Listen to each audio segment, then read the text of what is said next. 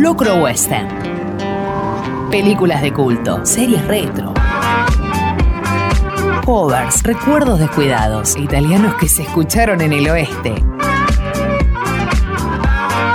Locro Western con Leo Oyola. Hasta las 20 en Radio La Ciudad. Es Kanye West para el rap, el hip hop y la evolución de esos ritmos híbridos y derivados el equivalente a lo que fue Casus Clay, Mohamed Ali para el boxeo. La comparación no es forzada, no es gratuita, ni siquiera hace hincapié en el que los dos sean personas cuya raza es de color. Simplemente me parece por una fuerza y una boca que excede los ámbitos en los que se destacan. De Cayen se ha dicho también que lamentablemente está sufriendo una enfermedad que tiene que ver con la cabeza y que eso le ha sabido patear en contra como así también en su momento ha tenido reflexiones muy profundas y también acercamientos y abanderamientos de causas que así lo ameritaban. Por otro lado, ha sabido derrapar y ahí está presente algo que también lo sabía tener Ali y que es todo un tema en muchos colegas, que es todo un tema para cualquiera que se dedique al arte, al deporte o lo que venga, y que es esa palabrita de tres letras, pero que es inmensa y que puede ser muy danina, como lo es el ego. Yo lo he descubierto gracias a gente de la Rolling Stone que me habló muchísimo de la importancia que él tenía hace más de una década atrás de un disco rupturista y de separación, como lo fue ese que sacó en el 2008 también cuando le tocó perder a su mamá. No me sale bien cómo pronunciarlo en inglés, pero es algo así como AOA and Heartbreak, que es tremendo, que arranca también con el sonido de lo que es un hospital y el monitoreo cardíaco y ese corazón que se va a detener, esa relación que va a morir y cómo se sale o no de eso. Le siguió Cayen con un disco mucho más arriesgado que es ese mi oscura, retorcida y hermosa fantasía que es del 2010 y hablando con un amigo que es poeta, con un amigo que me está enseñando muchísimo de poesía, el gran Oscar Fariña. Me decía que quienes se dedican a escribir, más allá de que parezca una moda imperante, el ritmo, la música la está marcando el hip hop, el trap, y que hay que prestarle atención a eso porque es como sale de nuestro interior. Desde lo social, el rap siempre estuvo ahí para alzar la voz, gritar y contar en letras que son kilométricas al lado de lo que nos tiene acostumbrado, obviamente un tema radial, esa opresión. Está lindo también que esa verborragia hable un poquito de lo nuestro, de eso que anida adentro de nosotros, sobre todo en un año tan obligatoriamente introspectivo como este 2020 del maldito COVID-19. Vamos a arrancar este programa número 67 de Locro Western con una canción de Kanye West con ese Dark Fantasy. You might think you've peeped the scene. You haven't. The real one's far too mean. The watered down one, the one you know, was made up centuries ago. They made it sound all whack and corny. Yes, it's blasted boring. Twisted fiction, sick addiction will gather round children. Separate lesson. Can we get much higher? So high. So high.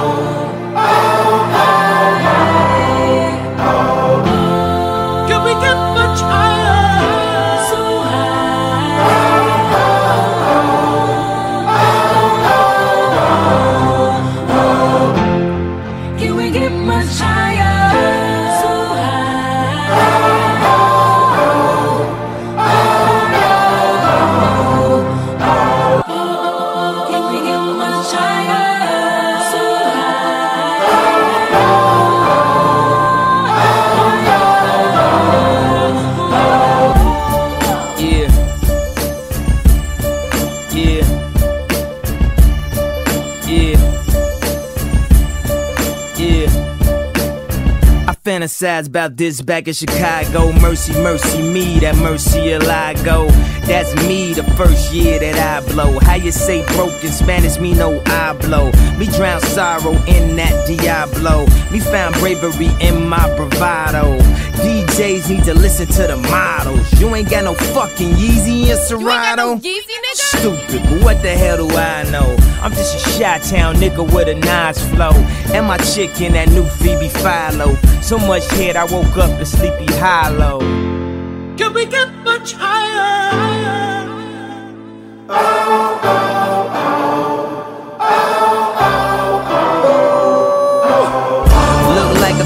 Celine Dion. Sex is on fire. I'm the king of Leona Lewis. Beyond the truest. Hey, teacher, teacher, tell me how do you respawn the students and refresh the page and restart the memory? Respark the soul and rebuild the energy. We stop the ignorance. We kill the enemy. Sorry for the night. Demons are still visit me. The plan was to drink it till the pain over. But what's worse, the pain or the hangover? Fresh air rolling down the window. Too many Urkels on your team, that's why your win's low. Don't make me pull the toys out, huh? Don't make me pull the toys and fire up the engines, huh? And then they make noise. Can we get much higher? Uh-huh. So high.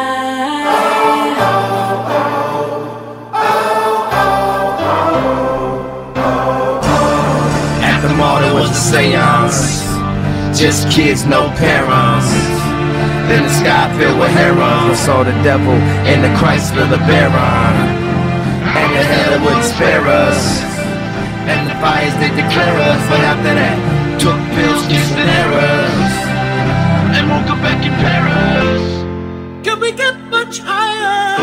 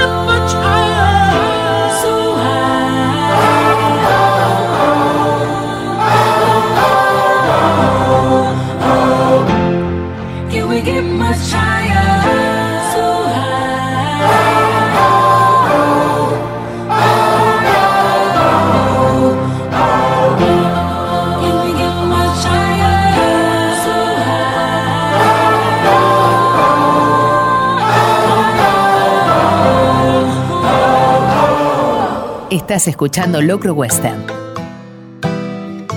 Muy buenas tardes a todas y a todos.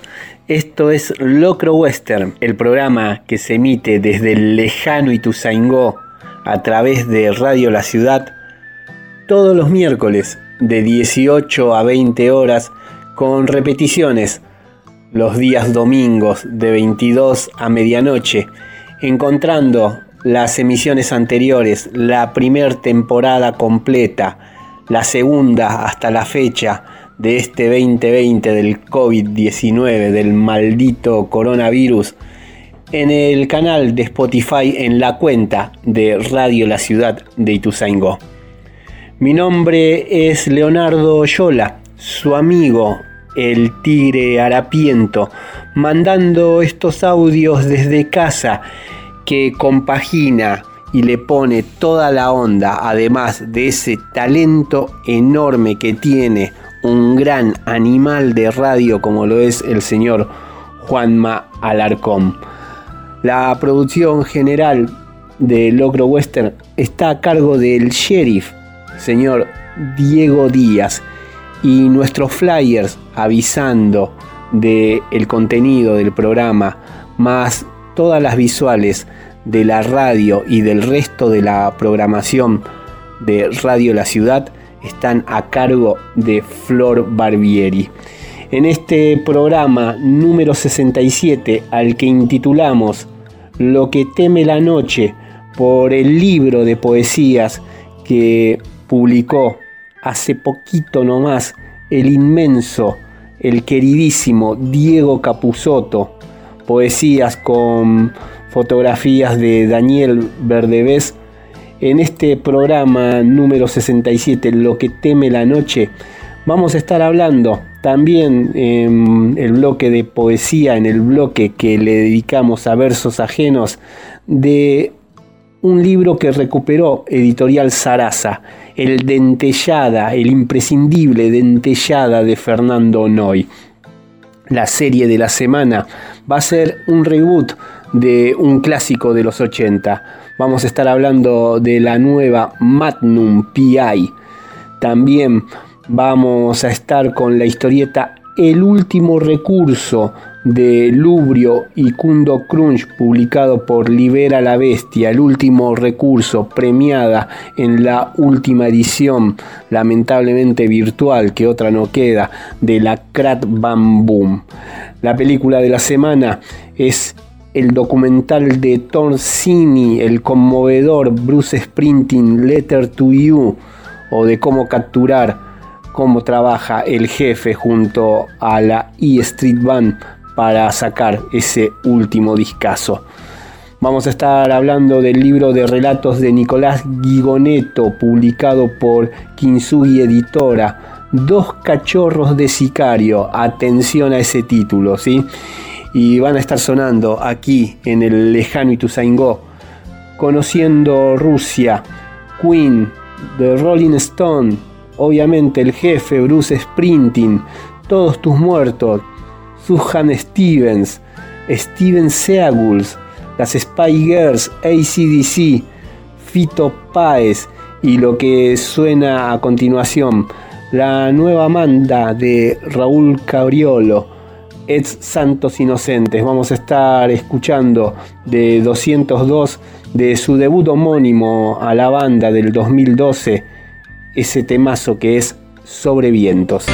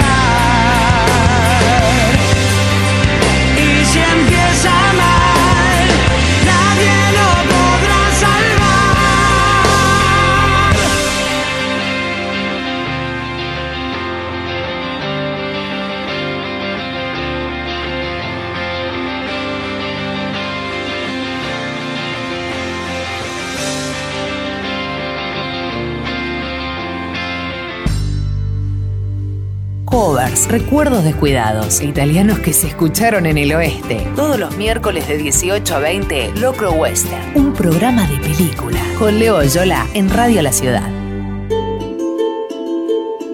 Y es del sol negro el camino que nunca has andado. Crees que miento la figura del color del dolor, porque hablo entre las voces que callan en lo neutro.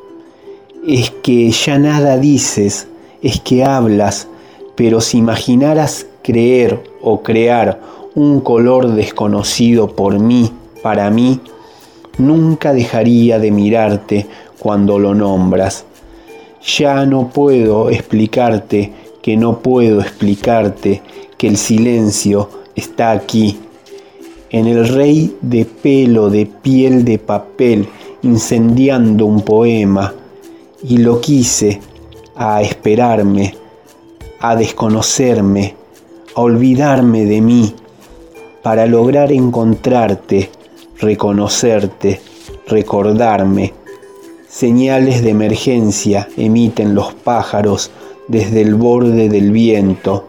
Se oye que están muertos, casi aturden, pero tienen el vientre inflado de aire, tienen las alas infladas de aire y casi el pico. Lo que acaban de escuchar es Posesiones de Piedra, uno de los poemas que componen Dentellada de Fernando Noy. En la contratapa dice, Dentellada es el esbozo de un mordisco, el anuncio gestual de la fiera acorralada antes de saltar.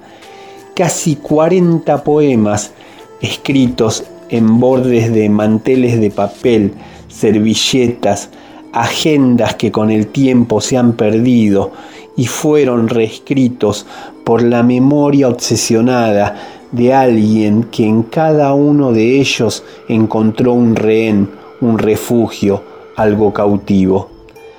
Dentellada es uno de los libros de poesías considerado de culto desde los 80 y actualmente inelayables.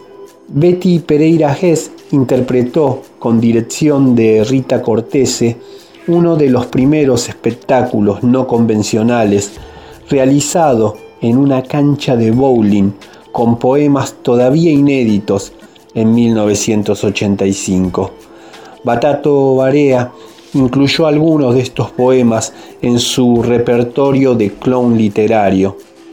La primera actriz, Elena Tacisto, los leyó en una colmada discoteca cemento la noche de la presentación del libro. Nunca reeditado hasta la fecha, es presentado ahora bajo el sello de editorial Sarasa. En vida, Batato Barea dijo, Fernando Noy es la misma poesía encarnada, sus libros no tienen punto final y ha escrito especialmente para mis numeritos poemas que ya muchos saben, incluso de memoria. Marosa di Giorgio también sostuvo que la poesía de Noy es un clavel inmenso con luz propia, hermano de la luna, le decía. Y hasta el mismísimo Andrés Calamaro también comentó que tras la brisa de las marismas del río, crin de potrillo que vibra, Noy es pincel en el viento. Vamos a leer otra de las poesías de Dentellada. En este caso vamos a estar con Válido para la fecha. Pregunte cómo quiero morirme, que yo debo decirle, escribiendo un poema.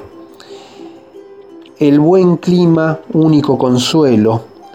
Juntos ya fuimos ante la hechicera baiana y ella predijo, no, no enciendan velas en busca de un amor, sino a cada uno como si fuera una vela. Agradecer a Dios es pérdida de tiempo porque se nubla todo y Él nunca estuvo ausente mientras sopla en el tiempo para alterar el destino putrefacto de las horas. Él, quien vigila al tope y en el fin de estas palabras, tal vez tan alto que ya ni escucha lo que digo.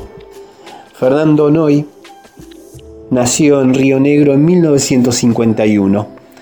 Es testigo y protagonista de la movida hippie y del Instituto Di Tella en los 70.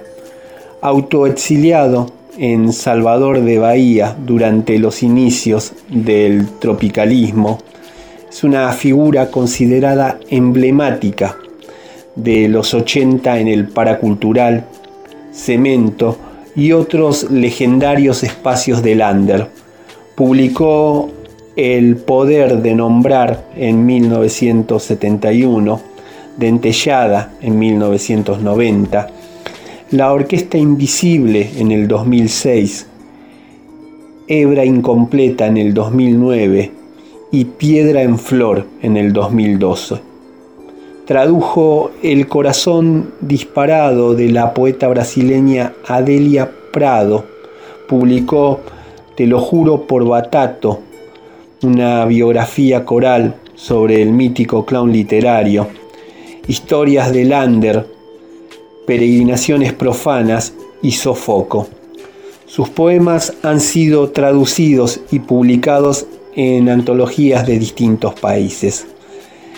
Vamos a cerrar con un último poema de este Dentellada, recuperado por Sarasa Ediciones. Se llama Falsa Alarma y dice así. Cae una hoja de otoño en la ranura de tu boca, la taza comienza a parpadear. Es inútil contemplar otra cosa, tal vez pintarla con un color más nuevo, como ese dulce ritmo de discoteca. No, no son hojas de otoño, son papeles escritos, me decías. No, no son hojas, es basura en los ojos. En Locro Western, semana tras semana, le dedicamos un bloque a la poesía leemos versos ajenos y en este caso estuvimos con este material recuperado por Sarasa Ediciones, por estos 40 poemas de Dentellada de Fernando Noy. Libro que está dedicado a Luis Ortega y Rodolfo Palacios, con quienes trabajó para uno de los últimos grandes éxitos de nuestro cine nacional, ahí tiene un papel breve, ahí tiene un cameo muy lindo, Fernando Noy, en El Ángel. Y el libro tiene eh, una cita de una canción de Fito Páez. Dice, maldición, lo que perdemos, lo volvemos a amar. Es un verso de la canción tatuaje falso del LP de Fito de 1988, Hey, que va a sonar a continuación, seguido por el gran hit y uno de los clásicos de clásicos de Paez, el hit de ese disco, de ese Hey de 1988, Polaroid de una locura ordinaria.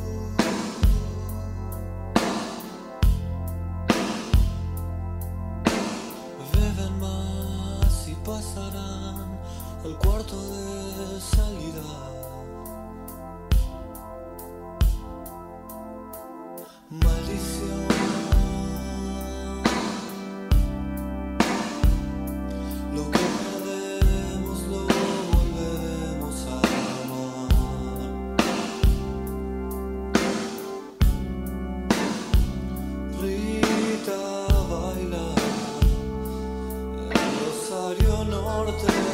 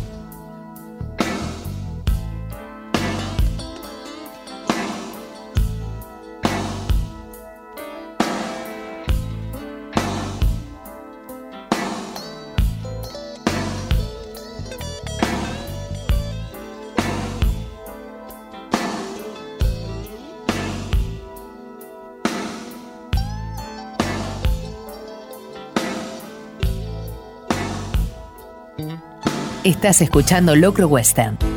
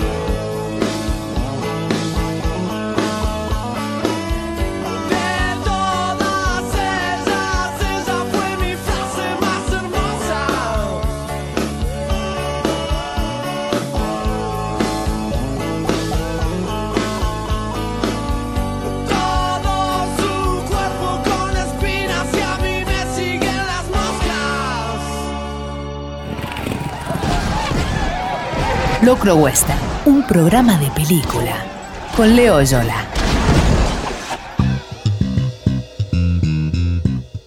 El canadiense Peter M. Lenkop es un escritor y guionista que ha sabido ser muy efectivo en su narrativa, sobre todo a la hora de entretener.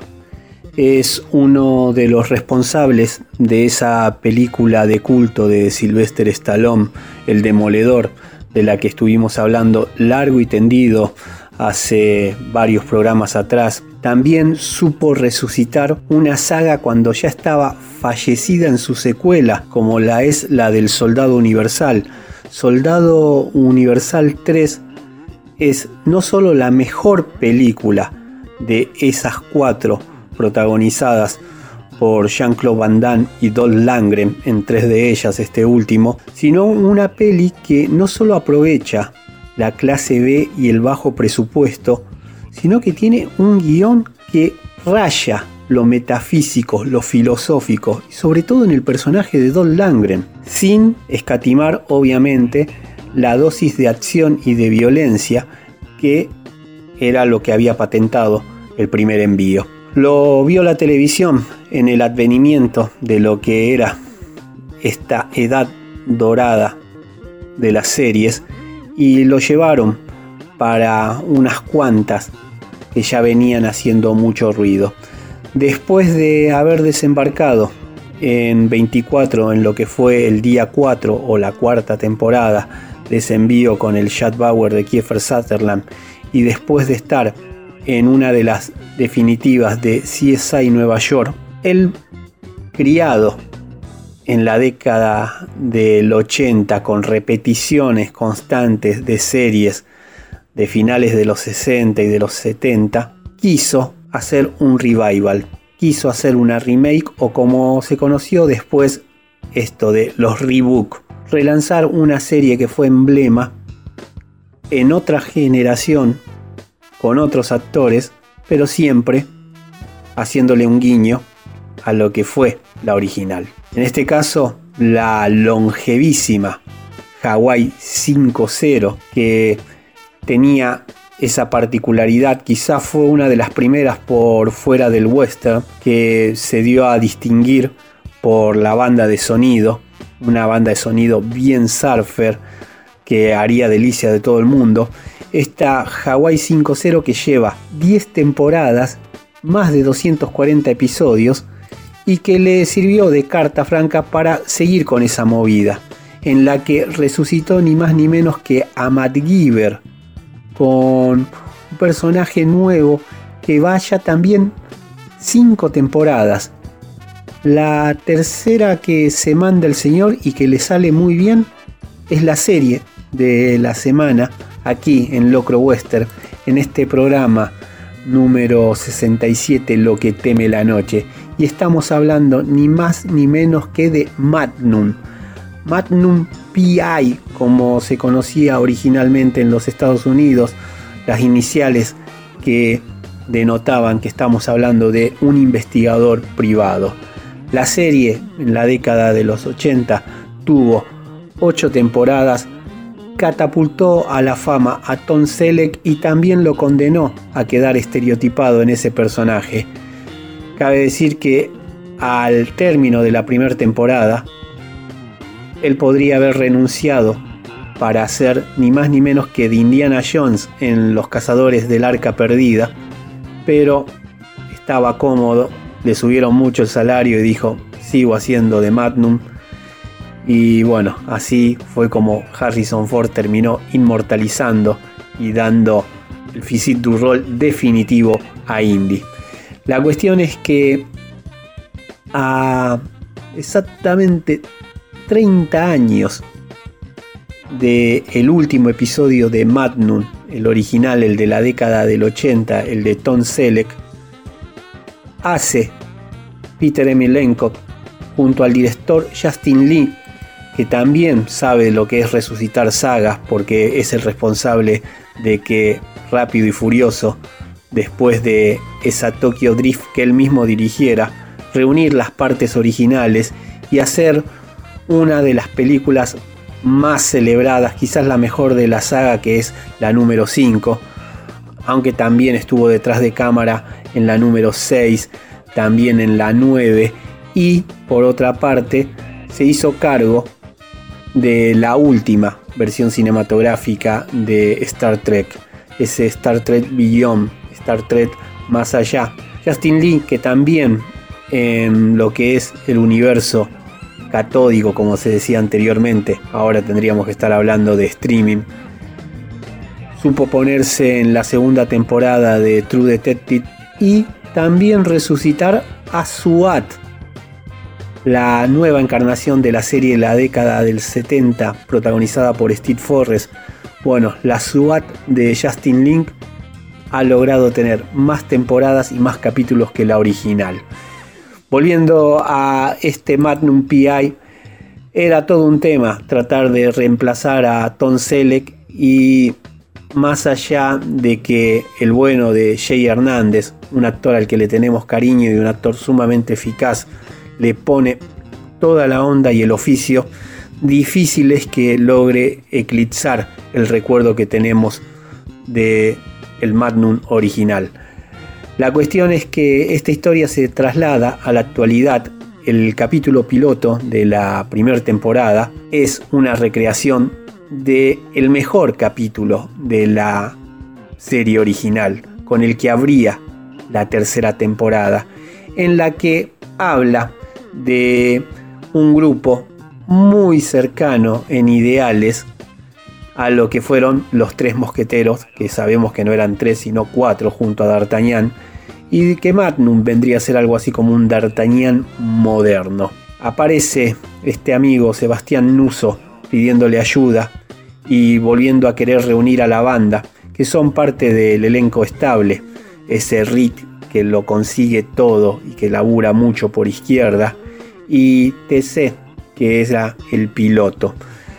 En lo que era la Magnum original, ellos eran veteranos de Vietnam. En esta son veteranos de Afganistán y están establecidos ahí en Hawái, en Hawái, perdón, lo que motiva varios crossover con la serie de Hawaii 5.0. Tengo que admitir que más allá de los puntos flacos que pueda tener la nueva Magnum, es un placer culposo, es desconectar la cabeza 40 minutos y seguir a lo old school casos que se resuelven por ahí muy apurados, por ahí con muchos huecos de guion en un solo episodio y que se pueden seguir sin continuidad, aunque haya por ahí detrás una historia latente. La gran diferencia, aparte de la pérdida de un personaje, un actor, mejor dicho, tan carismático como Tom Selleck en el protagónico, es también como la contrapartida de Magnum, que era Higgins, en esta nueva versión lo hace un personaje femenino, por lo que la tensión sexual entre ambos es también parte del condimento de lo que es un policial clásico con acción y un héroe que salva las papas, que salva la situación al final del día. En Locro Western, semana tras semana, le dedicamos un bloque a una serie, ya sea retro, ya sea de actualidad, y en este caso estuvimos hablando del reboot de Magnum PI, creado por Eric Guggenheim y Peter M. Lenkot. En el piloto suenan así, sin solución de continuidad, las Spy Girls y ACDC, y nosotros no podíamos ser menos. También tenemos esos placeres culposos de hacer este tipo de enganches sumamente pecaminosos. Es por eso que va a sonar ahora en el lejano Ituzaingó ACDC con el hit de su trabajo discográfico de 1990, de ese de Razor Edge. Vamos a escuchar a ACDC con Thunderstruck, seguido ni más ni menos, y aunque usted no lo crea, por las Spy Girls y su Wannabe.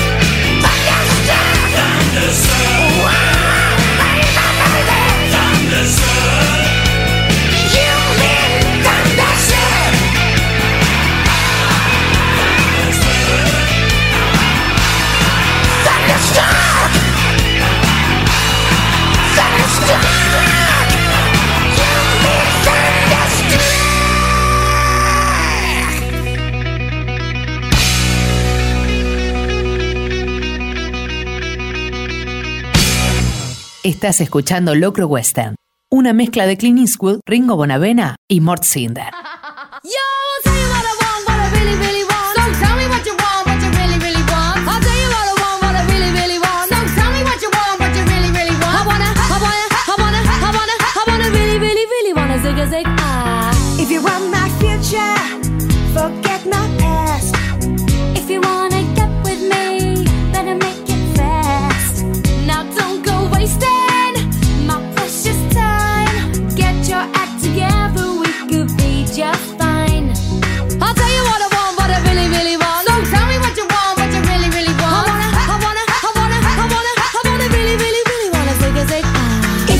Be my lover, you gotta get with my friends. Make it last forever. Friendship never ends. If you wanna be my lover, you have got to give. Taking is too easy, but that's the way it is. What you think about that? Now you know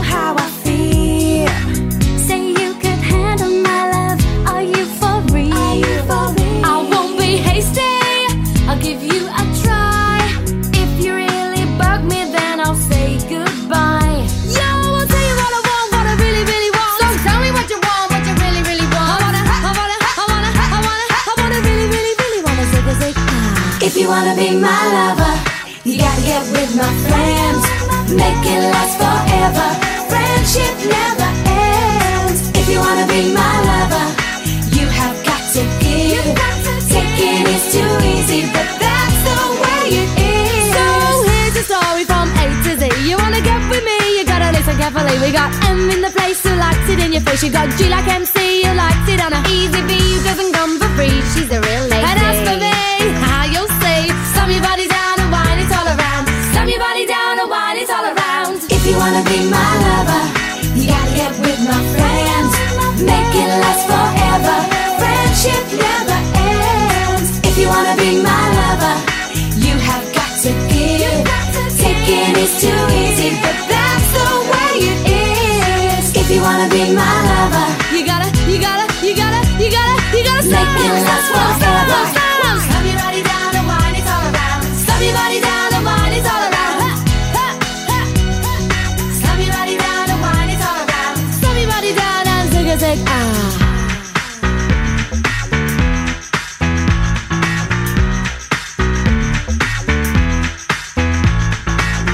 Wanna be my lover. Estás escuchando Locro Western, una historia de vaqueros e inspectores de colectivo. Locro Western, con Leo Yola. En el bloque que le dedicamos a los covers en emisiones pasadas, supieron sonar The Baseball, una banda de origen alemán que basa su discografía en hacer covers de hits del momento que lo llevan hacia el rockabilly. Versiones de Katy Perry, incluso de Michel Teló, que inevitablemente nos llevan a la prehistoria del 1, 2, 3, 4, al paso previo de lo que es el rock and roll, supieron como pocos transmitirle ese pulso y ese estilo propio de una época que ya pasó. El equivalente a The Baseball con su procedimiento hacia el rockabilly, llevado al bluegrass, algo también no solamente más específico, sino más de nicho y bien, bien western, bien adentro de los Estados Unidos, lo hacen unos finlandeses que se hacen llamar Steven Seagulls, pero con qué característica? Llevan al bluegrass al heavy metal. Recién cuando estábamos hablando de la serie y que en el piloto de el nuevo Magnum en su primera temporada sonaba ICDC con Thunderstruck, esa misma canción en Bluegrass es tremenda como lo saben hacer los Steven Seagulls que también se le animan al repertorio de Metallica y un poquito coquetear con otro género, con The Offering y hasta Green Day. Pero la base de ellos, los citados Metallica, ACDC, Kiss y ni más ni menos que Guns N' Roses, con el que se le animaron y le metieron e hicieron un tema increíble y completamente nuevo, como lo es su versión de Lluvia de Noviembre, que está en el segundo trabajo discográfico de la banda, publicado en el 2016, ese Brother in Farm, que juega desde el inglés con un título del discazo de Dry Strait, Brother in Arms, ese Brother Infar que habla de una granja, que habla de los loot que tienen ellos a la hora de hacer los videoclips y presentarse en vivo. Finlandeses fingiendo ser Oye Apá con jardineros en su vestimenta, sombreros de paja, sombreros de duende. Hay uno que tiene un bicho en la cabeza taxidermiado que no se sabe qué es y que es muy divertido porque es el encargado de tocar el acordeón y que en todos los clips siempre lo están esperando porque es el que llega tarde. En Locro Western nosotros semana tras semana le dedicamos un bloque a un cover y en este programa número 67, en este Lo que teme la noche, suena a continuación en el lejano Ituzaingó Steven Seagulls y su lluvia de noviembre.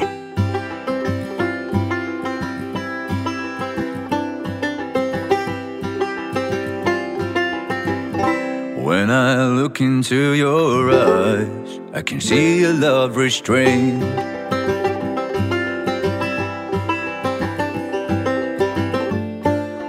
Darling, when I hold you, don't you know I feel the same?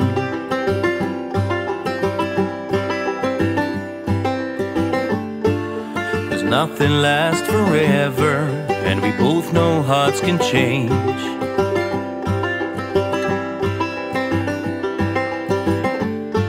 And it's hard to hold a candle in the cold November rain.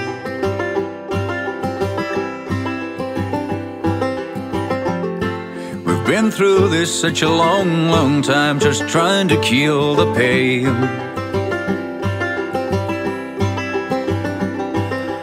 Love is always come love is always going, no one's really sure who's letting go today. Walking away. If we could take the time to lay on the line, I could rest my head just knowing that you were mine. Oh, mine. If you wanna love me, then darling, don't refrain.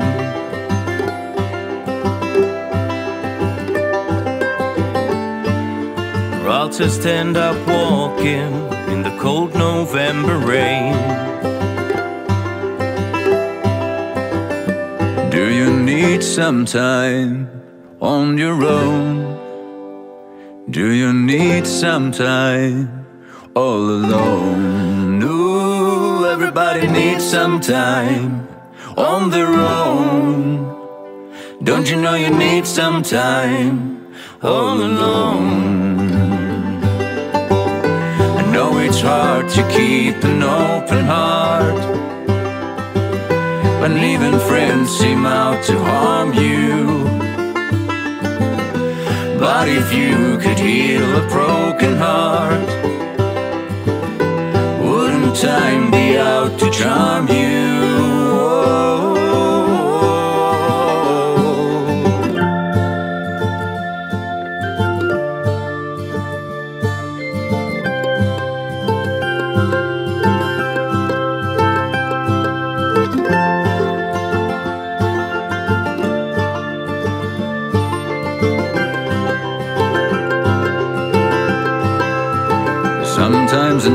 Need some time on my own. Sometimes I need some time all alone. No, everybody needs some time on their own. Don't you know you need some time all alone?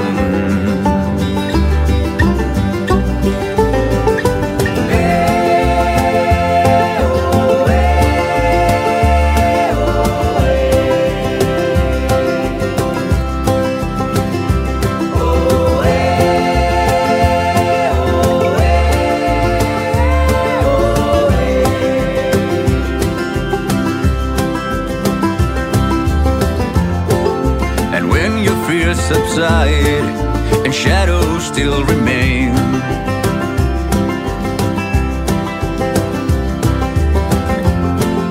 I know that you can love me when there's no one left to blame.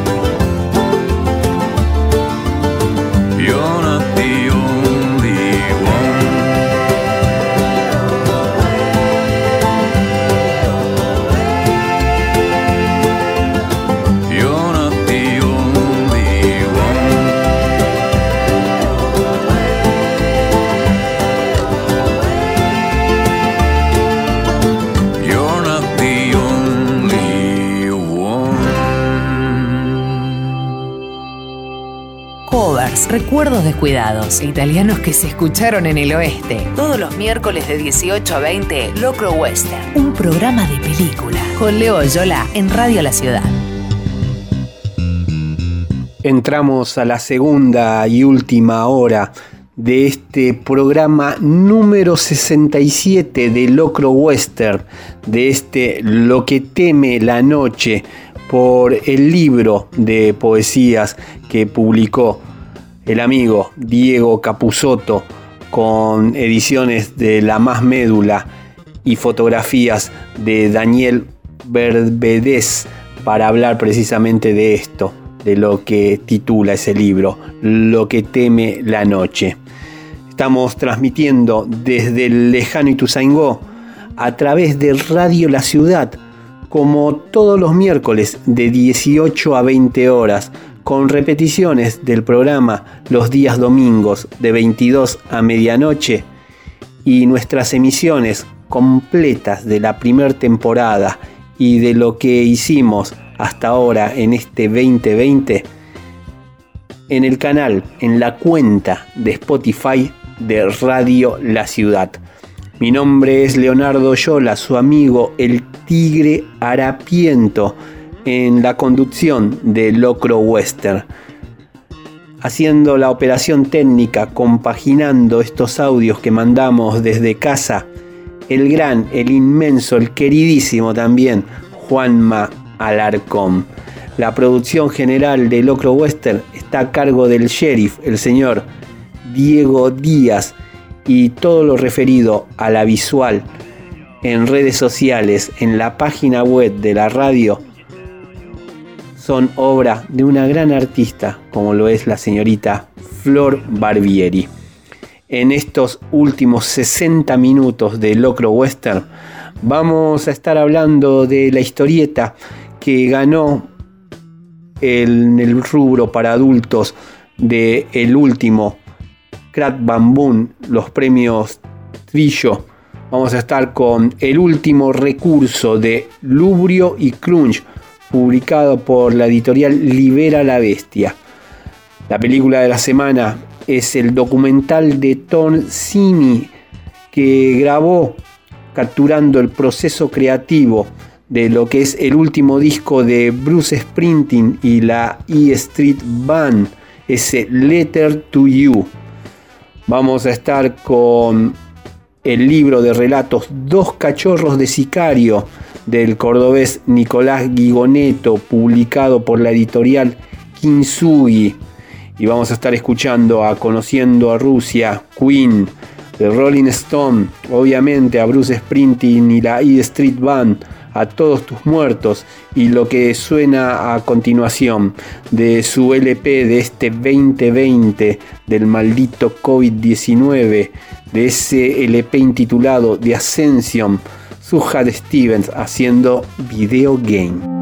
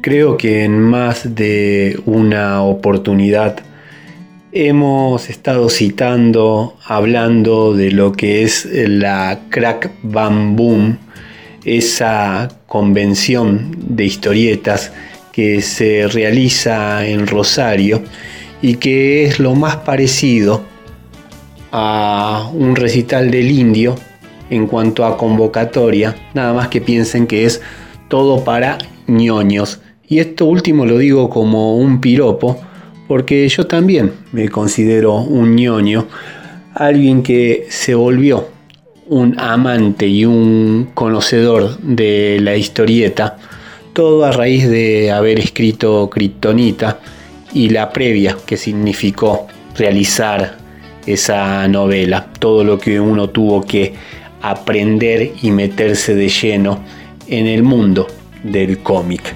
La Crack Bamboo sabe dar premios anuales a las obras que se publicaron el año anterior. Y en esta edición virtual, como se tuvo que hacer todo por este COVID-19, en esta edición 2020 de la Crack Bamboo se premió con el premio Trillo, valga la redundancia, a la mejor obra para el público adulto, a El último recurso, una publicación de ediciones Libera la Bestia, y el último recurso tiene guion de Lubrio e ilustración de Kundo Crunch. Lubrio la juega de local acá en el oeste, es oriundo de Morón y es el seudónimo que utiliza como historietista, como artista integral, porque también es un dibujante muy pero muy bueno, el amigo Luis Roldán. Lubrio junto a Kundo Crunch cuentan una historia fantástica que mezcla también personajes con cierto estereotipo, pero obviamente en nuestro país y lo hacen de una forma espectacular. Dicen como tagline que cuando las cosas se ponen feas, los feos salen a salvar el mundo.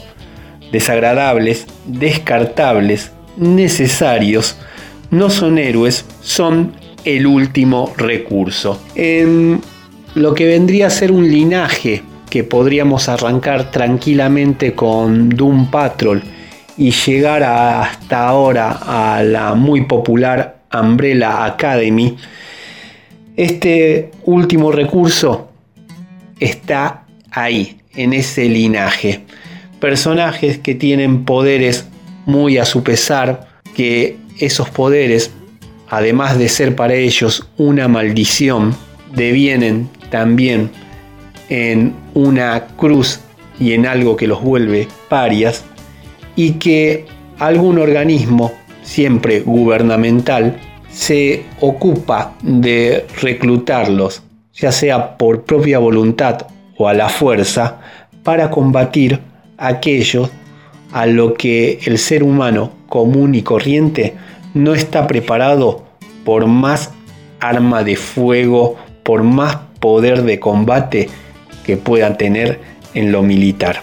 El mismo Lubrio escribe en, en la coda de lo que es el libro premiado cómo fue que surgió el último recurso. Descubrirás que la derrota es la victoria. Estas palabras de la abertura de Drácula son ideales para caracterizar a la historia del último recurso.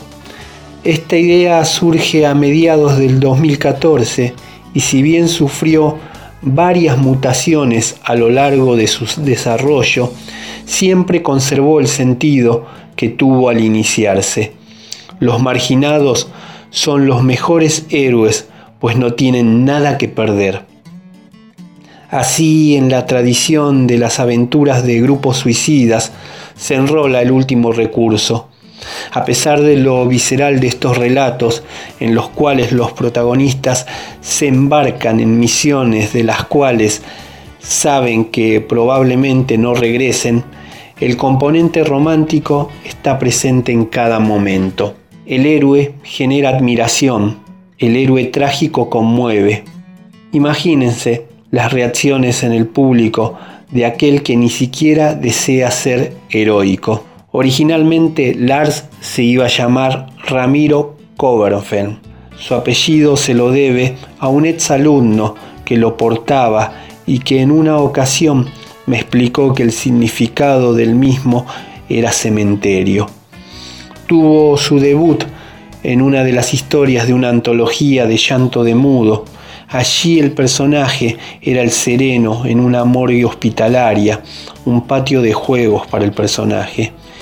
Hice esta y otras pruebas para ver cómo se veían dibujados con mi estilo, y el resultado no terminaba de convencerme demasiado. Por eso intenté luego darle otro aspecto estético a toda la historieta y hasta traté que Lars se pareciera al director de cine John Waters. Por suerte, años después, Kundo no me haría nada de caso en este sentido. En el primer borrador del guion, el grupo estaba en plena actividad e integrado por Ramiro, las hermanas Méndez y Max, que estaba hecho de mierda y no de vómito.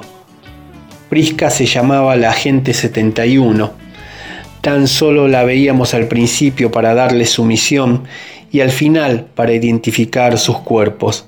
Nadie sobrevivía al final de la historia.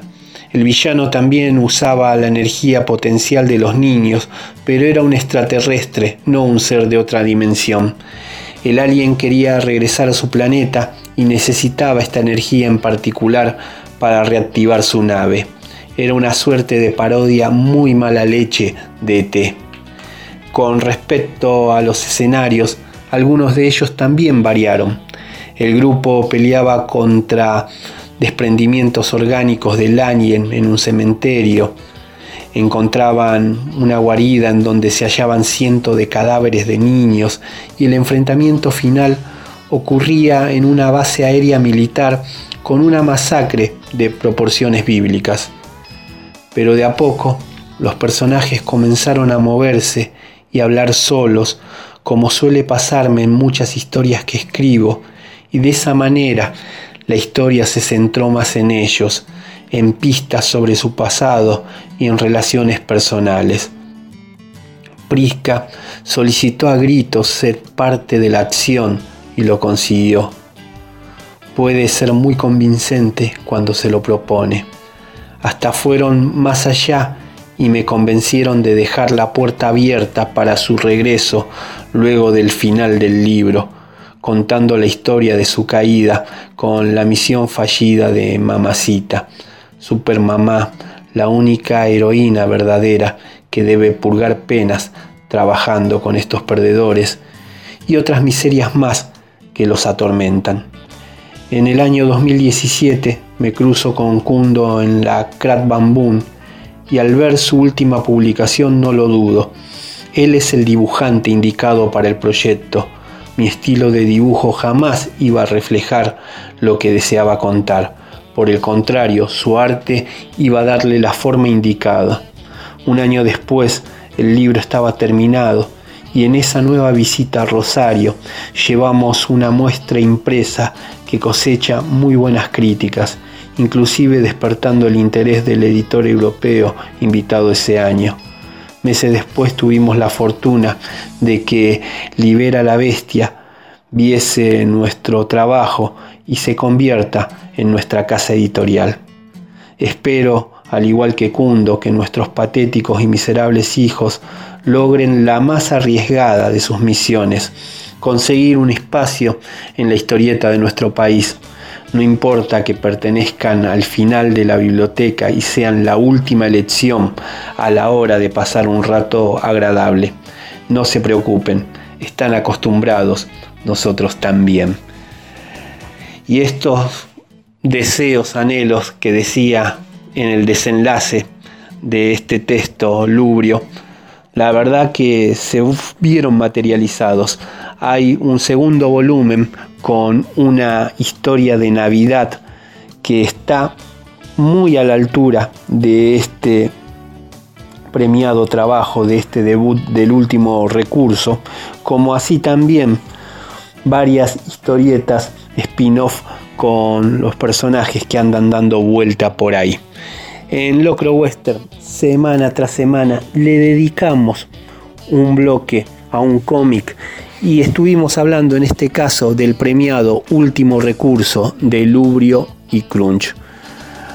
Vamos ahora a seguir con Todos tus muertos y uno de los hits del LP Dale Aborigen. Seguimos en el lejano Ituzaingó, seguimos en Radio La Ciudad en este programa número 67 de Locro Western, en este Lo que teme la noche, con todos tus muertos y andate.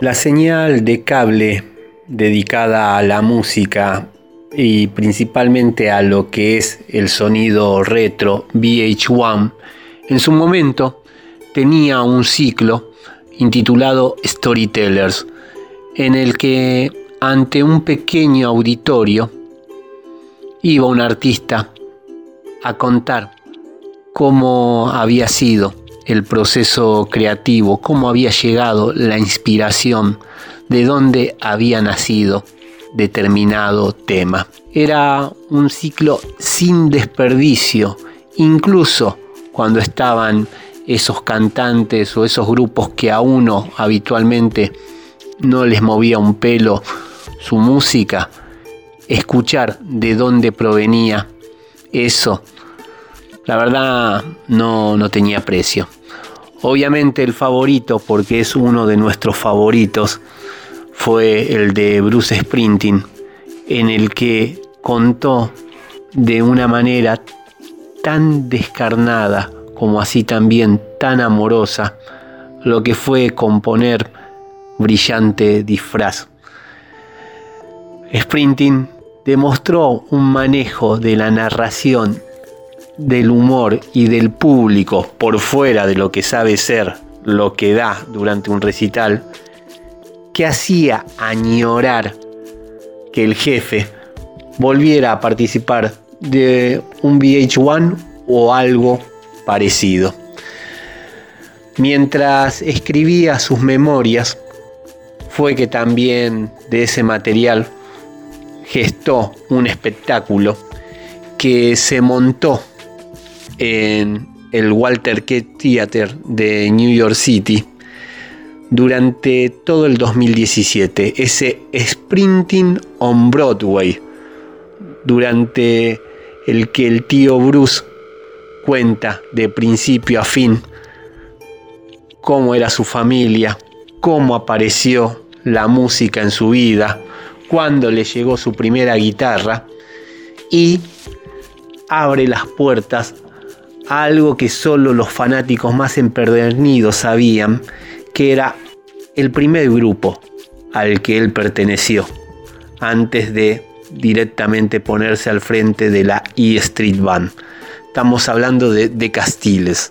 Hasta hace un par de años atrás, Sprinting pudo superar las diferencias que tenía con el cantante de aquella banda y estuvo cerca de él hasta que le tocó perder, hasta que le tocó irse de gira. Cuando eso ocurrió, Sprinting se dio cuenta que él era el último miembro de The Castiles aún con vida. Y ya lamentando la pérdida de dos integrantes emblemáticos de la E Street Band y dándose cuenta de que se estaba acercando a su finitud, de cuánto más podía tener la E Street Band para dar cuando todos están por encima de los 70 años, de cuánto más iban a poder tocar en vivo, es que nace este disco, El Letter to You, una carta a vos, para esas personas que le tocaron irse primero. Ahí el realizador Tom Kismi hizo un documental en el que captura cómo grabaron a la vieja usanza, cómo grababan los Beatles, dicen ellos, ahí en sus comienzos, directamente con tomas que son prácticamente en vivo. Hay una sensación de déjà vu con otras cosas que uno vio de lo que son los procesos creativos del jefe y compañía, pero acá anda dando vuelta y mucho el tema de que por ahí sería una última vez. Hay que pensar que esto incluso se filmó, se realizó y se terminó antes de que se declarara a un nivel mundial todo lo del COVID-19.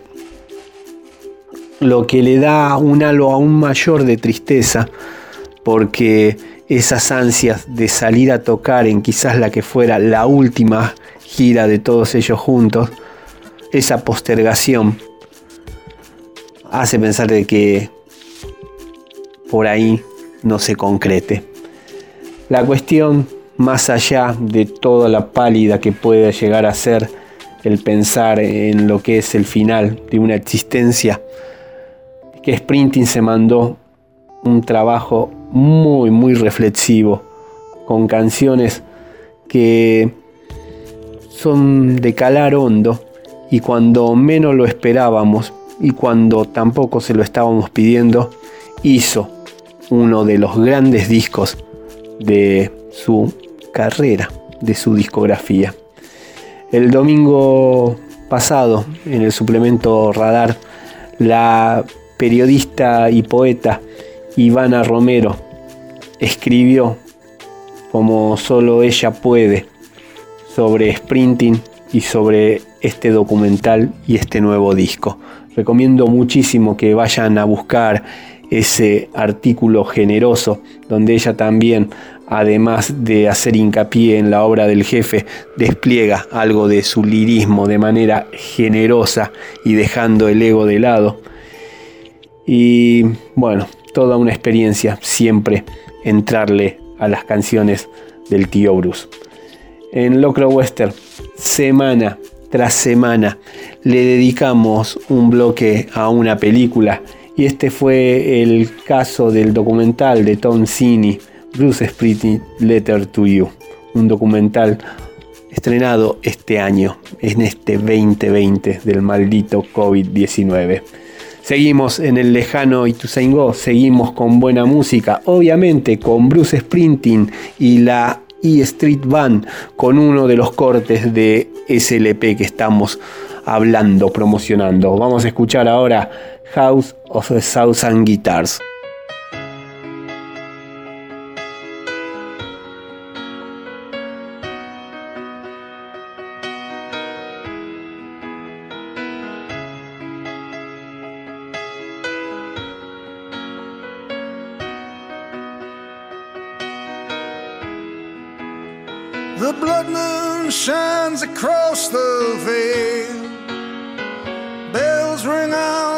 Churches and jails. I tally my wounds and count the scars. In the house of a thousand guitars, the criminal clown has stolen the throne. He steals what he can never own. May the truth ring out from every small town bar. We'll light up the house of a thousand guitars. Well, it's alright, yeah, it's alright. Meet me, darling, come Saturday night. All good souls from near and far. We'll meet in the house of a thousand guitars.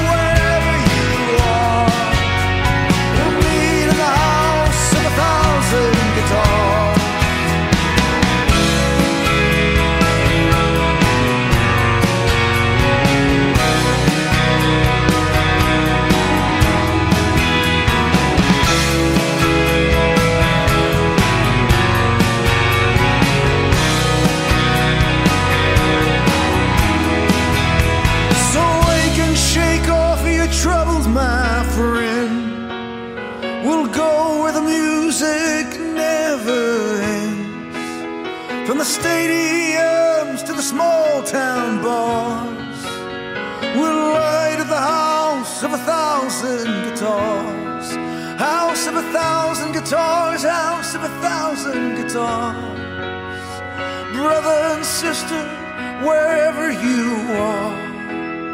We'll rise together till we fire the spark that light up the house of a thousand guitars.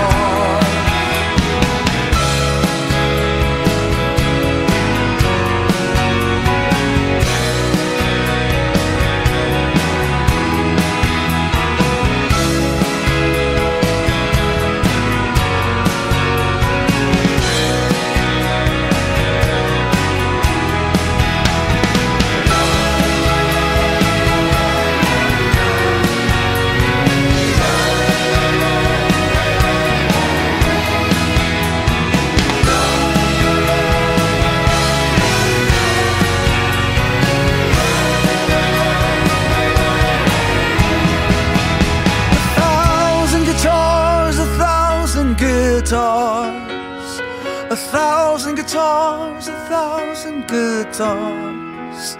A thousand guitars, a thousand guitars. A thousand guitars, a thousand guitars. Covers, recuerdos descuidados e italianos que se escucharon en el oeste. Todos los miércoles de 18 a 20, Locro Western. Un programa de película. Con Leo Oyola en Radio La Ciudad.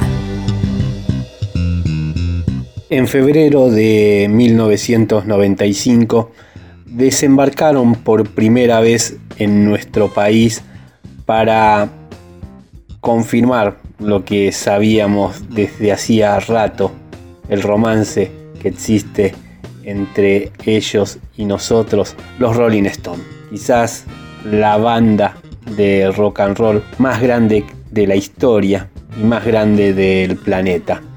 La excusa era presentar el disco Voodoo Lunch, no el vinilo, no el trabajo discográfico por ahí con el que ellos pasen a la posteridad.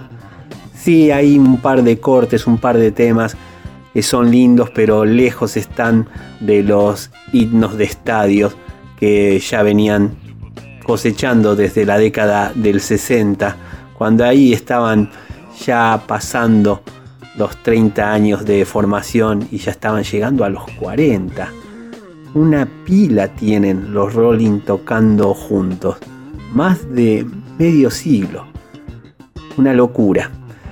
La cuestión es que Jagger, Richards y compañía llegaron acá y la rompieron. Y es un recuerdo hermoso todo lo que fue. La previa al recital, el tema de las horas de cola para sacar las entradas, las personas con las que fuimos y lo que lo festejamos. Anduvimos ahí con Patricio Viltes, alias Tutuca, alias Cóndor, con el Dani Noriega, con Ale de Miranda y sobre todo con mi hermano, el Freduli. Ahí en estos días en los que uno está tan introspectivo, en los que uno está más tiempo de lo que había pensado adentro en casa, extrañando nuestros seres queridos.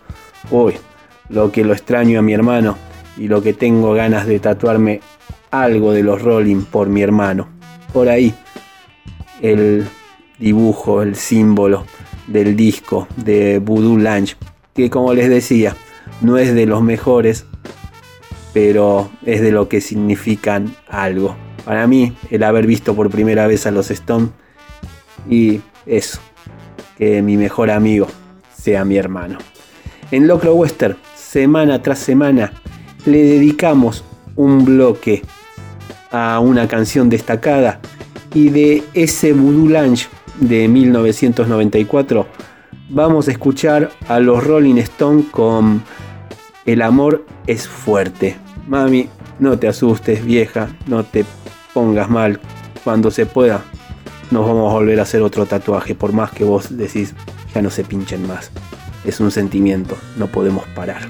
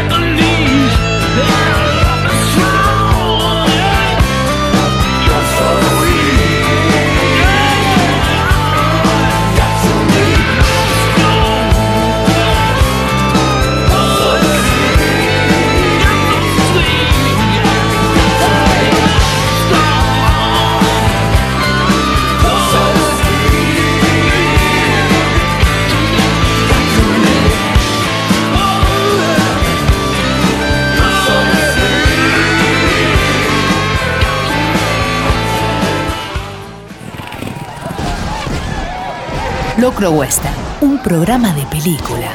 Con Leo Yola. Pero vos a este no lo tenés. No tenés el del blanco.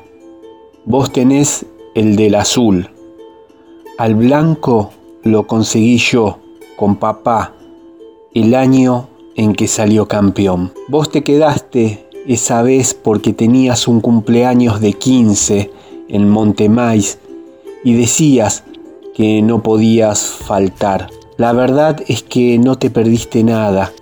La carrera fue un bodrio, pero yo sí pude conseguir el póster del auto blanco y vos no. Te saliste con la tuya. Papá quería que fuéramos todos en familia, pero insistías con quedarte, comprarte la camisa en la tienda de los vascos, gastarte lo que habíamos ahorrado y llegar a la fiesta como un duque, porque decías que la minita te tiraba onda. Te perdiste el asado, las promotoras y el olor aceite quemado que tanto te gusta.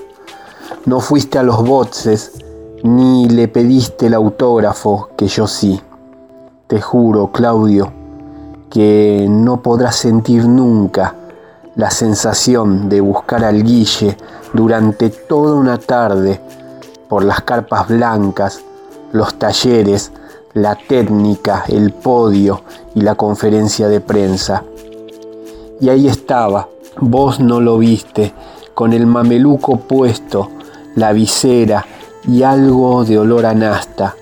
Ni te imaginás cuando sus manos agarraban mi gorra, con el auto estampado al frente y con la lapicera Vic azul de tramo grueso me incrustaba su firma, algo parecido a un garabato, a un patito y después el tumulto encima de mí.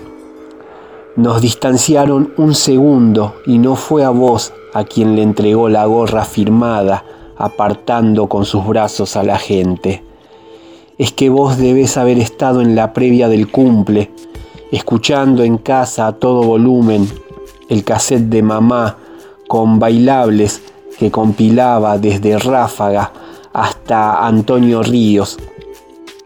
Vos creés que no, pero sabemos que aprovechabas cuando la familia se iba para hacer joda en casa y tomarte las bebidas de papá. Y seguramente no te bastó con eso.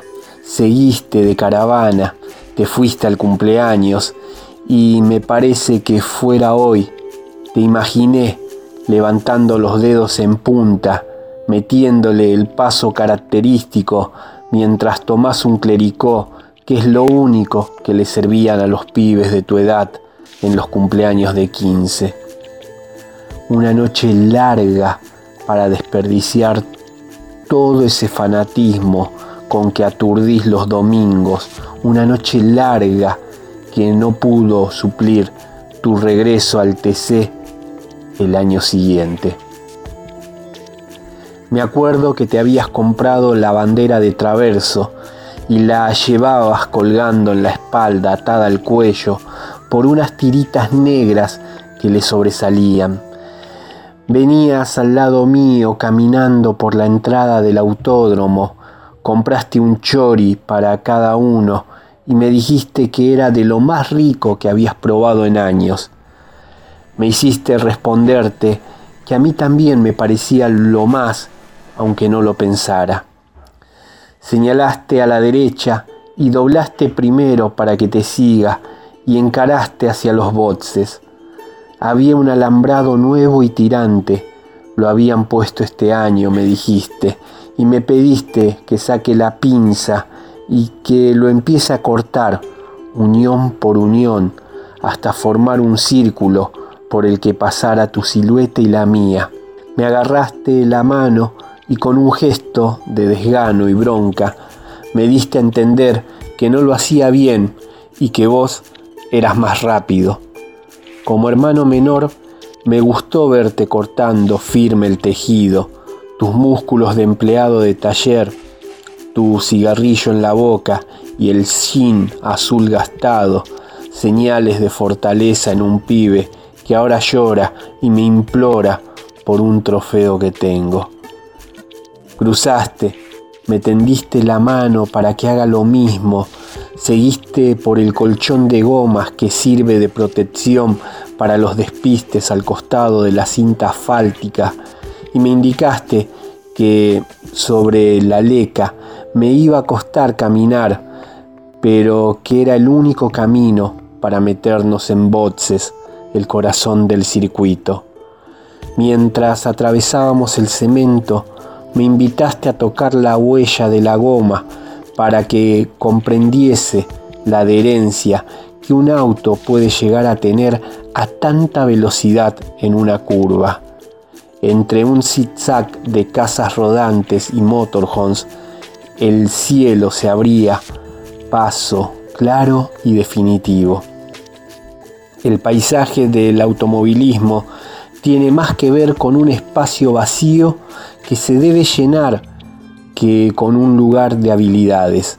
Lo sorteaste bien y gracias a eso, sin pagar, me hiciste ver cómo trabajaban los mecánicos un sábado por la tarde durante la clasificación. No hizo falta que te agradeciera, sos un tanto incondicional. A veces te quejas de que soy injusto, pero tengo mis razones. A las experiencias hay que vivirlas en carne propia y no sirve de nada que me pidas ahora, unos años después, el póster del auto blanco de Ortelli, el auto con el que salió campeón por primera vez en el 98. Hiciste lo que pudiste, me llevaste en andas al año siguiente por todos los boxes, hablaste con todos los mecánicos, con todas las promotoras y no pudiste encontrar a Ortelli. Es difícil de hallarlo, sabes, pero tampoco hiciste lo que debías. Faltaste el año en que yo sí lo vi y pude comprar el póster. Obtener la firma de su mano en mi hombro ahora me lo pedís, querés que te lo dé. Y te tenés que conformar con el del auto azul, porque vaya suerte. Al año siguiente, Ortelli salió campeón una vez y después otra y otra y otra vez más hasta llegar a siete, pero con el auto blanco, con la propaganda de pico de oro, Ortelli no corrió más. Podés tener el auto azul, el verde y el rojo, el rojo y todo lo que quieras. También podrás tener todo firmado, pero al del blanco y con la gorrita firmada colgando de un clavo en la pieza, jamás. Acaban de escuchar un día en las carreras uno de los siete relatos que componen Dos cachorros de sicario del amigo Nicolás Gigoneto, publicado por Kintsugi Editora. Siete relatos que pueden dar cuenta de la gran habilidad para narrar, quizás nata, que tiene el joven Nicolás, que nació en Isla Verde, Córdoba, en 1989. Es licenciado en lengua y literatura. Publicó el libro de poesía Los días del desastre en cartografías en el 2016. Participó de la Bienal de Arte Joven del Centro Cultural Recoleta 2016-2018, en donde tuve el gusto de conocerlo dando un taller. Quedó seleccionado para la antología Van Llegando de Mansalva en el 2017. El cuento El Taller, que está incluido en este libro, formó también parte de la antología online de relatos breves Cuentos a la calle. Es aficionado al boxeo y escribió para la revista Rinsay dirigida por Carlos Irusta y también para medios extranjeros en reiteradas ocasiones. Actualmente está escribiendo una novela sobre los rivales nacionales que tuvo Carlos Monzón. Dice Mariana Komiserov, una gran escritora del conurbano, una gran escritora de este momento, sobre el libro Dos cachorros de sicario. Las masculinidades de Gigoneto en este libro huyen de los estereotipos y los recuerdos de la infancia, se vuelven amables a fuerza de insistir sin juzgar en las imágenes con violencia. Un mecánico que no tiene idea de autos, pero sabe de gramática. Un cura que colecciona armas, dedos de Dios le llama. Un niño marica que quiere boxear, aunque todavía no sepa nada de eso en su infancia inocente. Sabemos o intuimos que el pibe será puto y que el boxeo, al ser un mandato para su género, le traerá muchos dolores y no solo por los golpes. Y ahí está el mérito de este libro, el germen instalado de lo que va a crecer después en la cabeza de cada uno de nosotros, los lectores crueles. En Locro Western, semana tras semana, leemos literatura, leemos aquellos relatos que nos conmueven y este fue el caso de uno de los que integran dos cachorros de sicario, Nicolás Gigoneto, el autor, un escritor al que vale la pena seguirle la pista. Les comentaba que tuvimos la suerte de iniciar una muy linda amistad con Nicolás y él también este, supo confesar ahí un pasado en el que fue tan fanático de las carreras, del boxeo, como de Queen. De hecho, a este relato que leímos lo homenajea poniéndole el título del cuarto trabajo discográfico de la banda de Mercury y compañía, de ese álbum de 1976, Un día en las carreras. Es por eso que vamos a escuchar ahora uno de los cortes de ese LP, a Queen haciendo Tie Your Mother Down.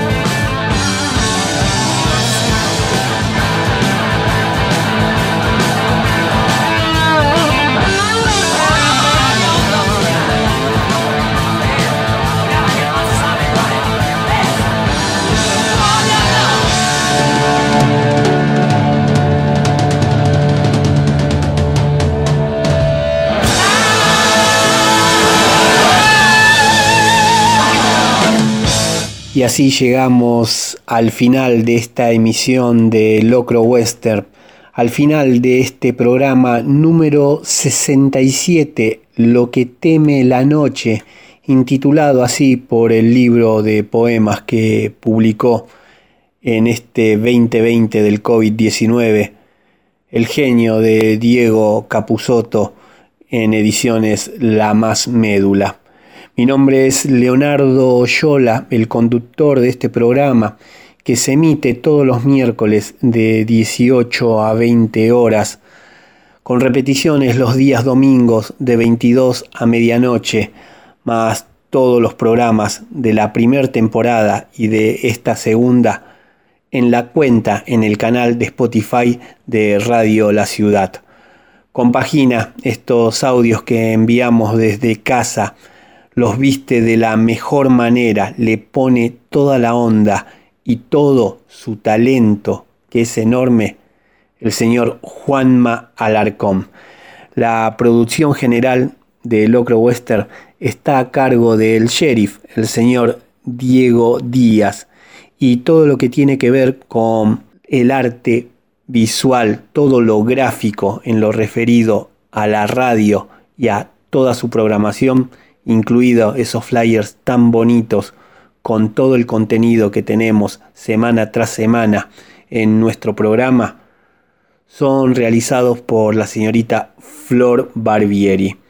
Les deseamos muy buena semana a todos y a todas, que tengan siete días dentro de lo que nos está tocando vivir lo mejor posible y llenos de paz. Nos vamos con el simple, con el sencillo que lanzó en este año Conociendo a Rusia, ese a la vez. Cuídense mucho, por favor. Tu cuerpo y el mío van a la vez, a la vez.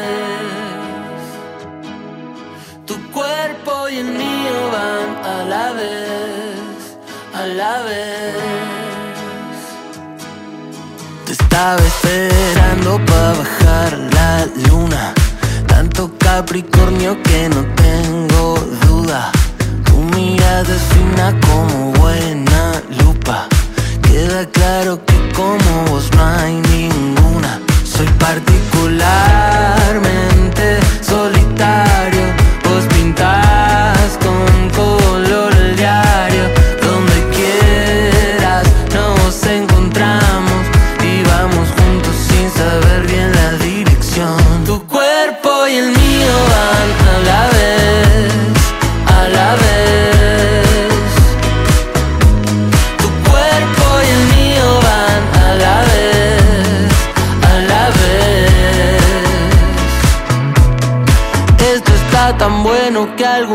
escribiré la ficción. Cambio nacionalidades, vivimos en Japón. En el último capítulo morimos de amor. No sé si notaste, soy particularmente solitario. Vos pintás con color el diario. Donde quieras nos encontramos y vamos juntos sin saber bien.